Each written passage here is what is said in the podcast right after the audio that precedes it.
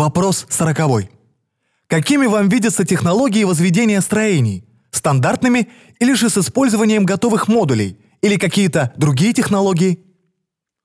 Для реконструкции в мировом масштабе и для достижения высокого уровня жизни всех людей требуются огромные машины, которые могут манипулировать крупными компонентами здания, подобно современному кораблестроению. Мегамашины могли бы строить целые здания, следуя инструкциям компьютерных программ – таким образом значительно сокращая время строительства. Эти программы можно быстро адаптировать к изменяющимся обстоятельствам. Многие архитектурные элементы городов могут быть подготовлены в сухих доках, а затем доставлены в пункт назначения на платформах по воде. Транспортировка модулей на плавающих платформах будет осуществляться с помощью водометных движителей, которым для передвижения одной тонны груза требуется сила всего в 5 ньютонов.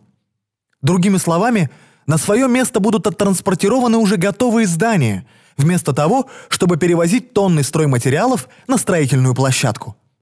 Со временем здания будут самовозводиться и использовать материалы с памятью формы. Это такие материалы, которые могут быть запрограммированы на определенную форму, например, для создания фигурной мебели.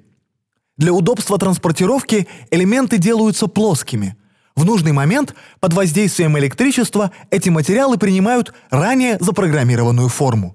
С новыми открытиями в области нанотехнологий возможности и прочность таких материалов будут увеличиваться. Они будут сами себя восстанавливать и ремонтировать.